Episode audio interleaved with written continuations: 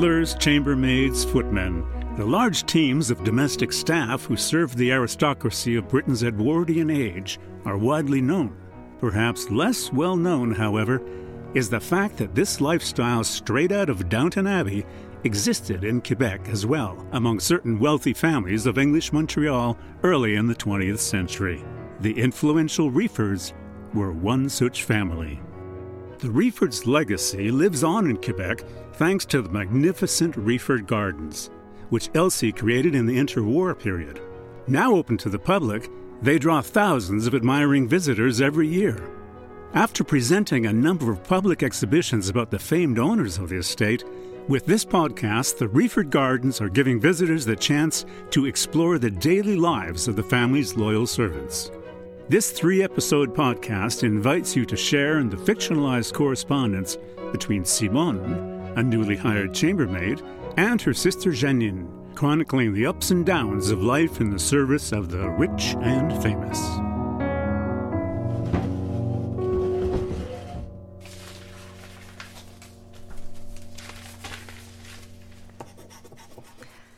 Dear Janine, my favorite big sister. Would you believe that I have a room all to myself with a wee table and a chair whereas I can sit down and write to you? And let me tell you, sure is good to sit down.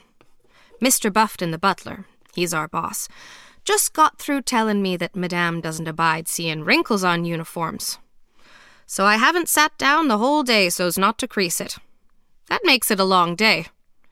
Don't ask me how she has the time to notice a crease in a skirt with all she gets up to in a day. When she's not crawling round in her gardens on all fours or writing letters by the dozen, she's out salmon fishing. Today she come back from fishing with a salmon so big that everyone trooped outside to watch it get weighed by her guide and his apprentice. A 42 pounder! A record catch, they say. But my poor Janine, I can't tell you anything more about that fabulous fish, because the only thing I was looking at was the young apprentice. Oh, my lord, you've never seen such eyes on a man. Eugene, he's called. Such a beautiful name, too. If Mr. Bufton hadn't brought me out of my reverie with an elbow nudge so's I'd get after Madame, who'd just gone back in the house, I think I'd have stayed there gazing at that handsome fella for the rest of my days. And when I left, he shot me one of those smiles. You know, the kind that gives you chills and a warm feeling all at once. It's a real bother, because you can't tell afterwards whether you're blowing hot or cold. Afterward, I had to go help Madame change for supper. Dress 'em up, dress 'em down, dress 'em up, dress 'em down. Sheesh, these people, alls they ever do is change clothes. Oh, but you should see when they come down for supper. All in their Sunday best, even on weekdays, I tells ya. Even when it's just the two of 'em. All done up in their finery. Monsieur in his suit and tie with a waistcoat, Madame with her long dress, heels, scarf, and jewelry. She's so pretty, you can't imagine. And with all the gorgeous dishes on the table shining bright like jewels, I tells ya, you'd think we were in the king's palace. The first night when I seen him, I just froze right there. Gobsmacked I was. Madame noticed and she gave me a big smile. Boy, oh boy, you should have seen me blush. My ears are still burning. The girl I've replaced here told me I best hide when I hear Madame comin', so she don't see me. Huh? As if I'm gonna be hidin'. If Madame never sees me, she'll think I'm not doin' my job. Did you know there's nine of us working here, all to look after two people? Just imagine if the whole gang of us was to hide out once we heard him coming. There wouldn't be enough hiding places, that's for certain. Marjolaine Sylvestre, archivist with the Reford Gardens. Yes, they were quite a large staff. There are some wonderful period photos showing them. They were a wonderful unified team. Elsie's days were quite full. One can imagine how many hours she dedicated to her correspondence, reading letters as well as writing back. There was also time spent organizing all manner of events, philanthropic and social and the like. She would also receive ladies of her social class in Montreal for tea and so on.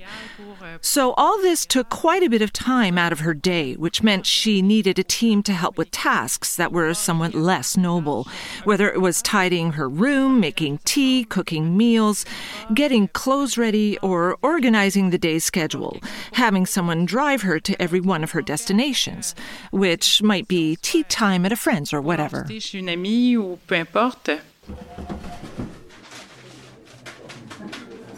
Here I thought I was going to be the only chambermaid, but turns out there are three of us.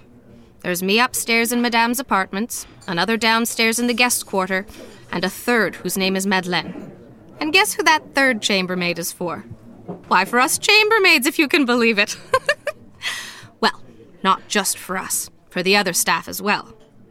Imagine, I don't even clean my own room. I must say, we're treated so well and we have such fun. Even Mr. Buffton ain't near as horrid as he might seem. He never misses a thing, though. Don't ask me how he does it. The house may be as big as a castle, but he sees everything, hears everything, and knows everything. And watch out, 'cause there ain't fifty different ways to get things done. There's only one way, and it's the British way. Yes, sir, madame.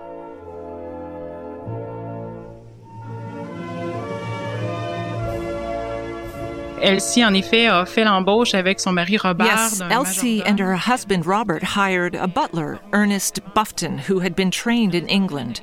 Mr. Buffton arrived here in 1922. If I'm not mistaken, he disembarked directly at Pointe au Père so that he could start right away in Métis.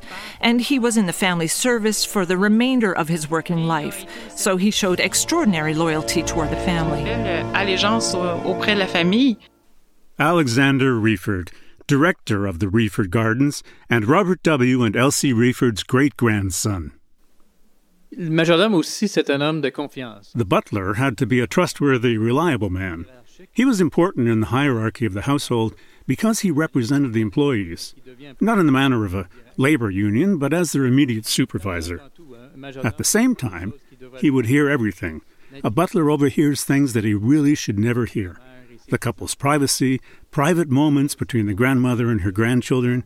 He also became everyone's confidant. And my father often mentioned what an important person Buffton was, something he learned when he lived with his grandparents for a time during the war.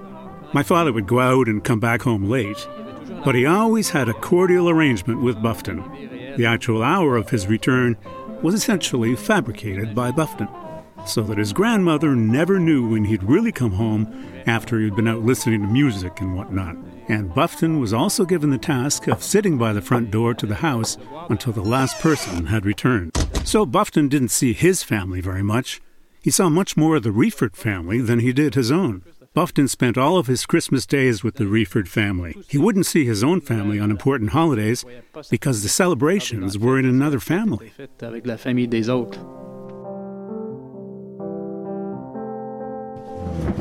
Well, Janine, your little sister Simone just had a narrow escape. I should start by explaining that here everyone takes a nap in the afternoon. Truly, as if I could ever try and have a snooze in the daytime. Today, waiting for Madame to wake up, I decided I'd take a nice, healthy stroll by the riverside. I can hear you laughing at me just now. Anyway, when I got near the river, I seen him come out of the guardian's shack where he lives with the other guides. When Eugene saw me arriving, he turns on his thousand dollar smile and walked over to me. But just as he come up beside me, Madeleine, the chambermaid's chambermaid, come running over. Madame's just woken up and she's looking for you. Get straight back to the house before Mr. Buffton realizes you're not there. Screaming her head off, she was. Before Madeleine corrals me and steers me back to the house, Eugene looks me in the eyes and says, When's your afternoon off? Sunday, I says. Okay, meet me Sunday, two o'clock at the Pointe aux Snelle. And he runs off. What's this all about? says Madeleine. You're forbidden to see the other employees. You'll be shown the door if you get caught. Well, I never. Why on earth, I ask? Well, 'cause the rules are the rules, is all. No fraternizing, and certainly no getting married if you want to keep on working here. Euh, In all the great English estate homes, what were known as the country houses of the aristocracy, you had a household staff who had living quarters there too.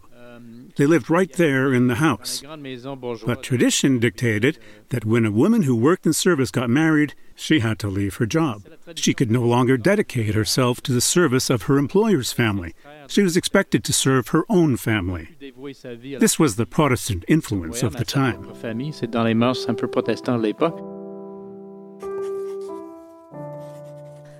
Goodness, but I'd love to go on Sunday regardless. But I don't want to lose my job neither. Now, my Janine, I hope you're sitting down because I'm about to tell you how much I earn. $50 a month. Not eight bucks like in the other houses. No, 50. You'll never want for anything at home now, that's sure and certain. Everyone'll have shiny new shoes to go to school. Mum'll be able to get those new eyeglasses, and even Daddy will have enough to go get his tooth mended. I got my pay yesterday, and I'm going to put it in the envelope with your letter. And just you wait till you see how beautiful these bills are. Not wrinkly, grubby old ones. Madame insists that Mr. Buffton pay us only with new, clean, crisp notes straight from the bank.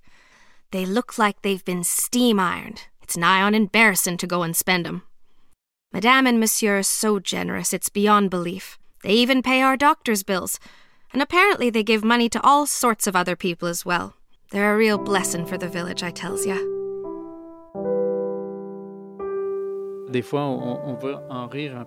It can be quite tempting to laugh at all that aristocratic baggage. But at the same time, there was something quite admirable in the fact that the bosses, the owners, some of the most well to do people in the world, would help others even as they expected to receive help in the opposite direction. There was mutual assistance between the servants and the family. It was a two way street. So when one of the servants had need of something, it was the family who would step up, as they say, who would help out by opening certain doors for them or giving money, or in the case of Mr. Bufton, helping him buy a house. It was part of the relationship between the servants and the head of the family. And as we know, at the time there was no such thing as a retirement pension for employees. They had very little in the way of benefits.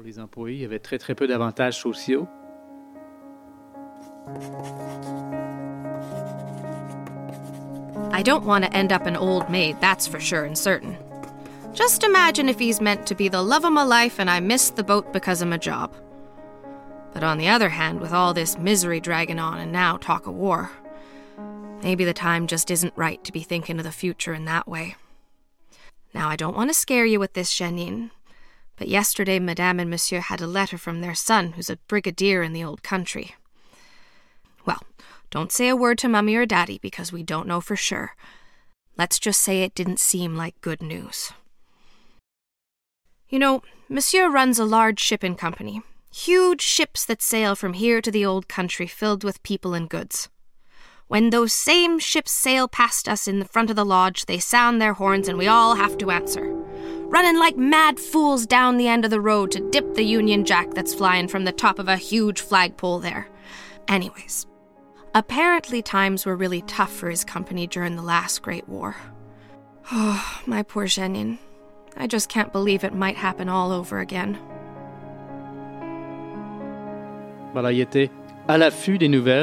So they were eager for news, and surely quite worried at the same time, because Robert was the head of a shipping company.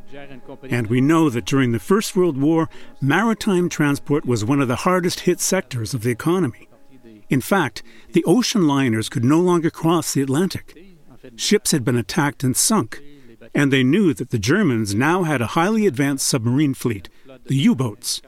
Some eventually came as far up the river as Métis, and one sank a vessel just off Estevan Lodge in 1942. So they were worried. They were very much aware that their son, a high ranking officer in the British Army with an important regiment, could be among the first victims of a war. So I think the household must have been gripped by a twofold anxiety, and the conversation would have been What is Canada going to do? What might we have to do as a family? What will we do with the grandchildren? Will they have to be evacuated? Are we going to war as I did in 1914, 1915? What's going to happen to us? Will there be a war here at home? In short, the Refords were probably worried sick.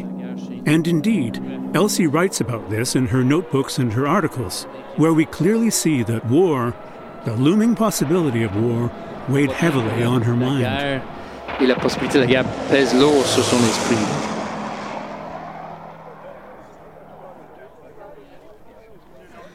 Today, Mr. Buffton had everyone gather on the veranda. The whole house staff, but also the driver, the gardeners, and yes, Janine, the fishing guides as well.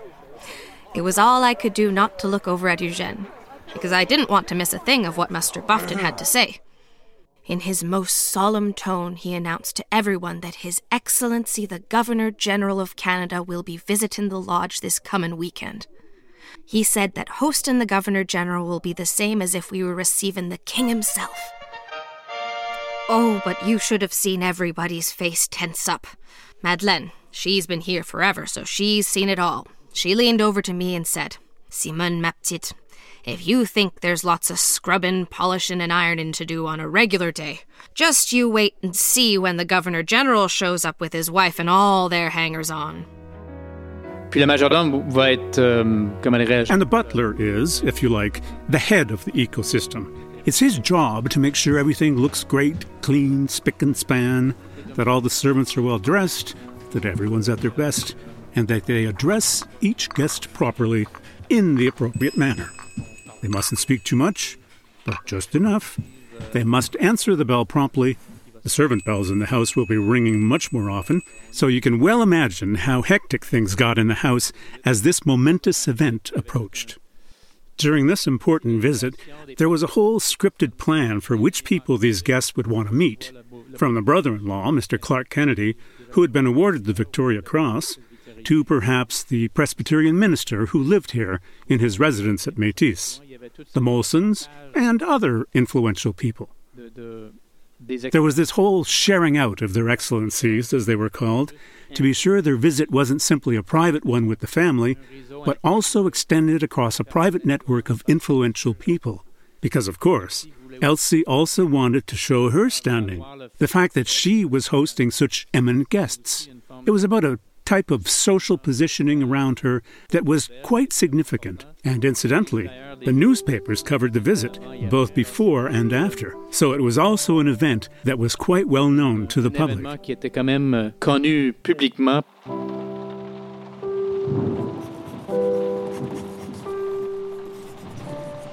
Dear Janine, goodness, everyone's in a tizzy here.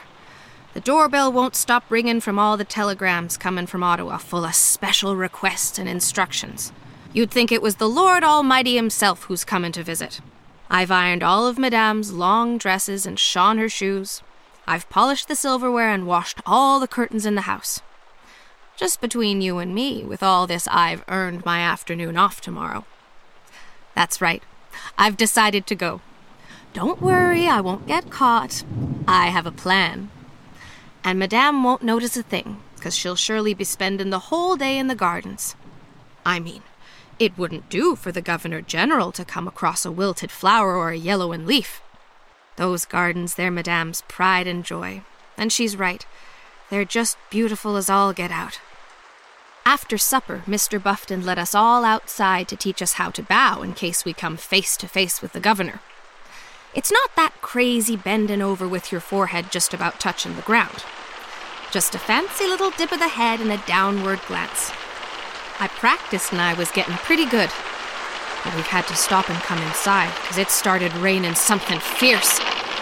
Goodness! I don't know about back home, but here it's coming down like crazy, with great big hailstones to boot.